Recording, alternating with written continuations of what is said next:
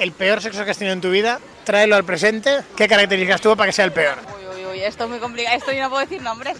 Hola amigos, hola amigas, hola personas encantadoras. Quizá has visto el vídeo anterior de 50 personas te cuentan cómo ser inolvidable en la cama. Da igual si lo has visto, porque lo que vas a ver ahora es que 50 personas te desvelan lo que jamás debes hacer en la cama o serás recordado como el peor o la peor amante. El proceso es sencillo. Uno, pedimos a las personas que recuerden la peor experiencia sexual de su vida. Intenta recordar la peor relación sexual que has tenido en tu vida. ¿Qué ingredientes tendría? Pues intenta la que gana. Dos, pedimos que nos cuenten por qué, qué hace que años después la recordemos como la peor. ¿Qué características tendría para que sea la peor? Pues bien, te invito a que hagas lo mismo en los comentarios. De esta forma, aquí aprenderemos, este lugar será el lugar al que venir para aprender lo que jamás debemos hacer como amantes. Así que cuéntanos tú, recuerda tu peor experiencia sexual y ponnos en los comentarios qué hace que sea la peor. Como puedes ver en el gráfico, cuando preguntamos por qué nos hace los mejores amantes, las respuestas eran más homogéneas, se repetían más respuestas. Pero al hablar de qué nos hace los peores amantes, hay más anécdotas, hay más variedad y eso significa que te puede interesar quedarte hasta el final del vídeo para aprender las distintas cosas que debes evitar para no ser una persona que años después sea recordado como el peor o la peor amante. Identificamos ocho elementos que te pueden hacer mal amante. En primer lugar, las prisas. Y es que como excepción puede ser alguna vez interesante, algo rápido, pero como norma es algo a evitar, porque la buena sexualidad requiere de tensión sexual y eso es lo opuesto de las prisas. Y además la satisfacción y la calidad está en el camino y no en el destino. En un coche mal hecho, rápido. bah. Todo rato diciéndome que tenía prisa y luego ya pasé- eh, me volvía después a hablar y yo, anda, que te den por culo. Yo le dije, si no me haces correrme no te vuelvo a ver. Número dos, el físico y la anatomía. A ver, esto, o sea, esto tampoco tiene sentido, ¿no? O sea, esto es un brazo. El físico y la anatomía. La anatomía, que era um, muy pequeñita. El tamaño. Un pene corto. Ah, eso, lo han dicho varias personas. Guardemos un minuto de silencio. Sobre esto, tan cierto es que para algunas personas formará parte de su gusto y sería importante, como que en general es mucho menos habitual de lo que nos creemos que sea realmente importante el físico y la anatomía. Pero podemos decir tres cosas. En primer lugar, que el sexo y la calidad sexual y la satisfacción es muchísimo más que lo genital. En segundo lugar, que igual que hay distintos tipos de penes, hay distintos tipos de vulvas y unos penes encajan mejor con unas vulvas. Y en tercer lugar, que en lo que sí que depende de nosotros, que es la parte del físico que sí depende de nosotros, siempre podemos a través de la nutrición y el ejercicio, eso sumará siempre en un mejor sexo. Número 3, poco tacto y agresividad. Bruticos, muy bruticos. Poco tacto. Poco tacto, sí. O agresividad, yo qué sé, raro. que alguien te fuerce un poco, ¿no? Que como que se ponga demasiado pesado. cuando suceden cosas que, que no están contempladas o consensuadas entre las dos personas. No les hace falta que dé una explicación respecto a que poco tacto y agresividad con buena relación sexual no casa. Que recordemos que estemos con una persona, con sus emociones, su pasado, su sensibilidad, su cuerpo y lo diferente que cada persona somos, pues, eh, y que no estamos acostándonos con una roca, pues poco más tengo que decir.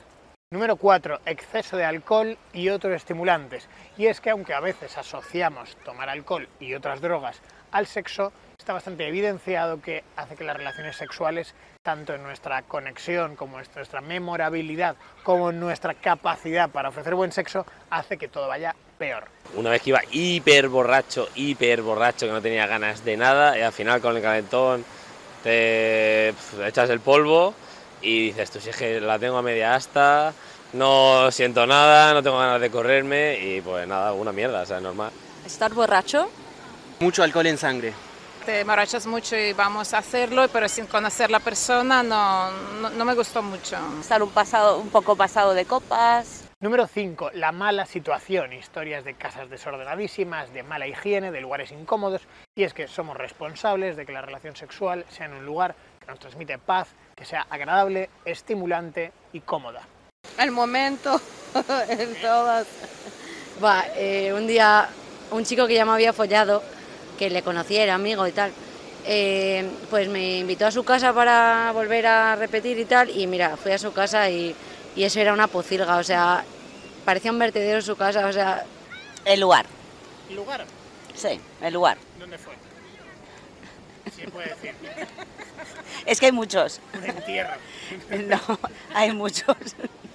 Número 6. Comunicación y confianza. Y es que la comunicación es el humor que nos hace pasar de un momento incómodo a uno cómodo y memorable. Es nuestra capacidad de apreciar y hacer sentir especial a otra persona. O es nuestra, capacidad de enseñar y de guiar a otra persona. La comunicación es tan potente que puede ayudarte a resolver cualquiera de los otros problemas que vemos en el vídeo. No pides eso que quieres y entonces al final pues no es tan divertido y dices, a lo mejor no lo tuviera que haber hecho, tampoco me hacía falta. Una persona que no está en tu onda, que tú intentas hablar en un lenguaje que el otro no quiere captar. El, el no poder entendernos, una mala comunicación. A misunderstanding. When I don't want it, for instance, and the person doesn't understand. Justamente eso, falta de comunicación. o sea, creo que fue un momento en el cual simplemente tipo, nos lanzamos sin necesariamente estar los dos 100% seguros. Número 7. La química y la conexión, lo cual es algo que no se genera de inmediato, requiere tiempo. De hecho, ya mencionamos en el vídeo anterior que a veces la vez número 5 o 6 o 7 que tenemos relaciones sexuales, se llega al orgasmo más fácil y no ha cambiado la situación, no ha cambiado el físico, no ha cambiado la técnica, pero ha cambiado la química y la conexión. Porque no hay feeling, no hay conexión. Verdaderamente pues no había la, esa, e, eso que tenemos nosotros, la química no estaba. Que no me gustaba. Físicamente. No me gustaba nada. ¿Y la actitud físicamente? Nada, no me gustaba nada. nada. ¿Y cómo terminaste ahí? no, mira. ¿El alcohol? no. Las risas, te dejaste llevar y dijiste, ¿qué hago aquí? No sé qué me pasó. que no había tanto sentimiento, entonces eh, fue como más un trámite, plan una cosa de, pues porque tenía que pasar.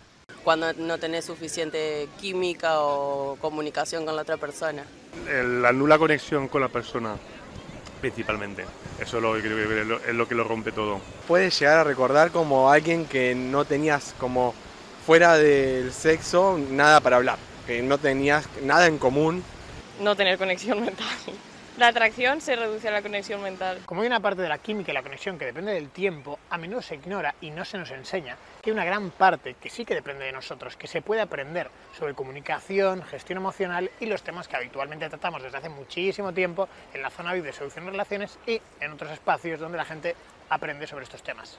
Antes de pasar al último factor, es interesante que os contemos que también encontramos personas que eran incapaces de hablarnos de una mala relación sexual, suerte para ellos, y también algunas casualidades, algunas anécdotas, algunas curiosidades que tampoco son clasificables porque lo que nos puede hacer tener una mala relación sexual es muy variado. O sea, que a los chicos tampoco les gusta tanto que sea una, una leona la chica. No una leona, pero que- yo qué sé, a mí que me chupen los sobacos no me gusta. Se hizo lesbiana. En el, en el momento.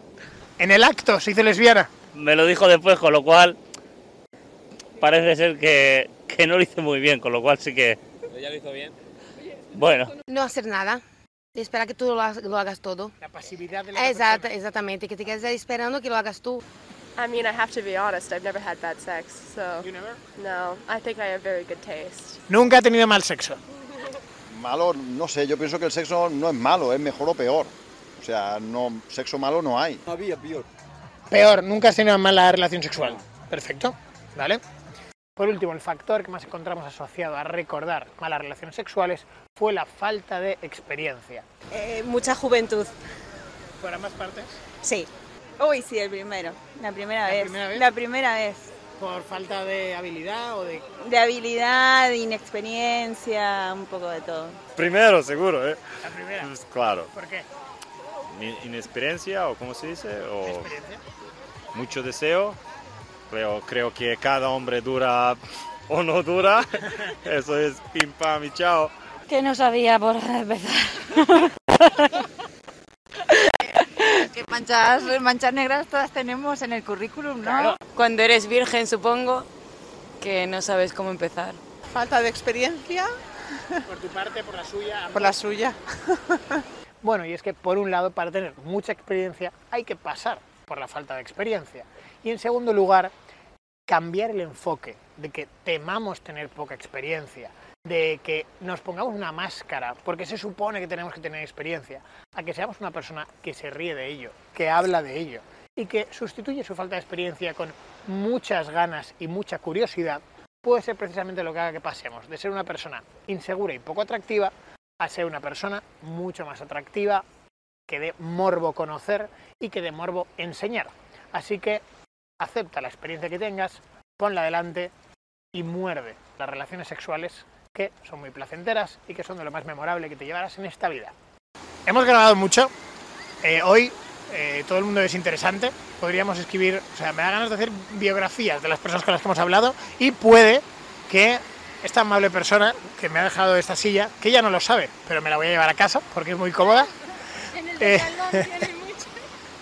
no, no, no, yo vengo aquí todas las tardes y robo una silla. Tengo la casa llena de sillas. Igual es la única vez que te veo, Teresa. Dame algún consejo para la vida. Pues mi abuelo dice que no des consejos del dinero. Y con ese consejo cerramos por hoy. No des consejos, des dinero, da dinero. Pues eso es todo, espero que te haya parecido interesante. Si no has visto el vídeo anterior, puedes verlo por aquí. Y si lo viste, te dejo otro por aquí que también te gustará. Eso es todo, hablamos, chao.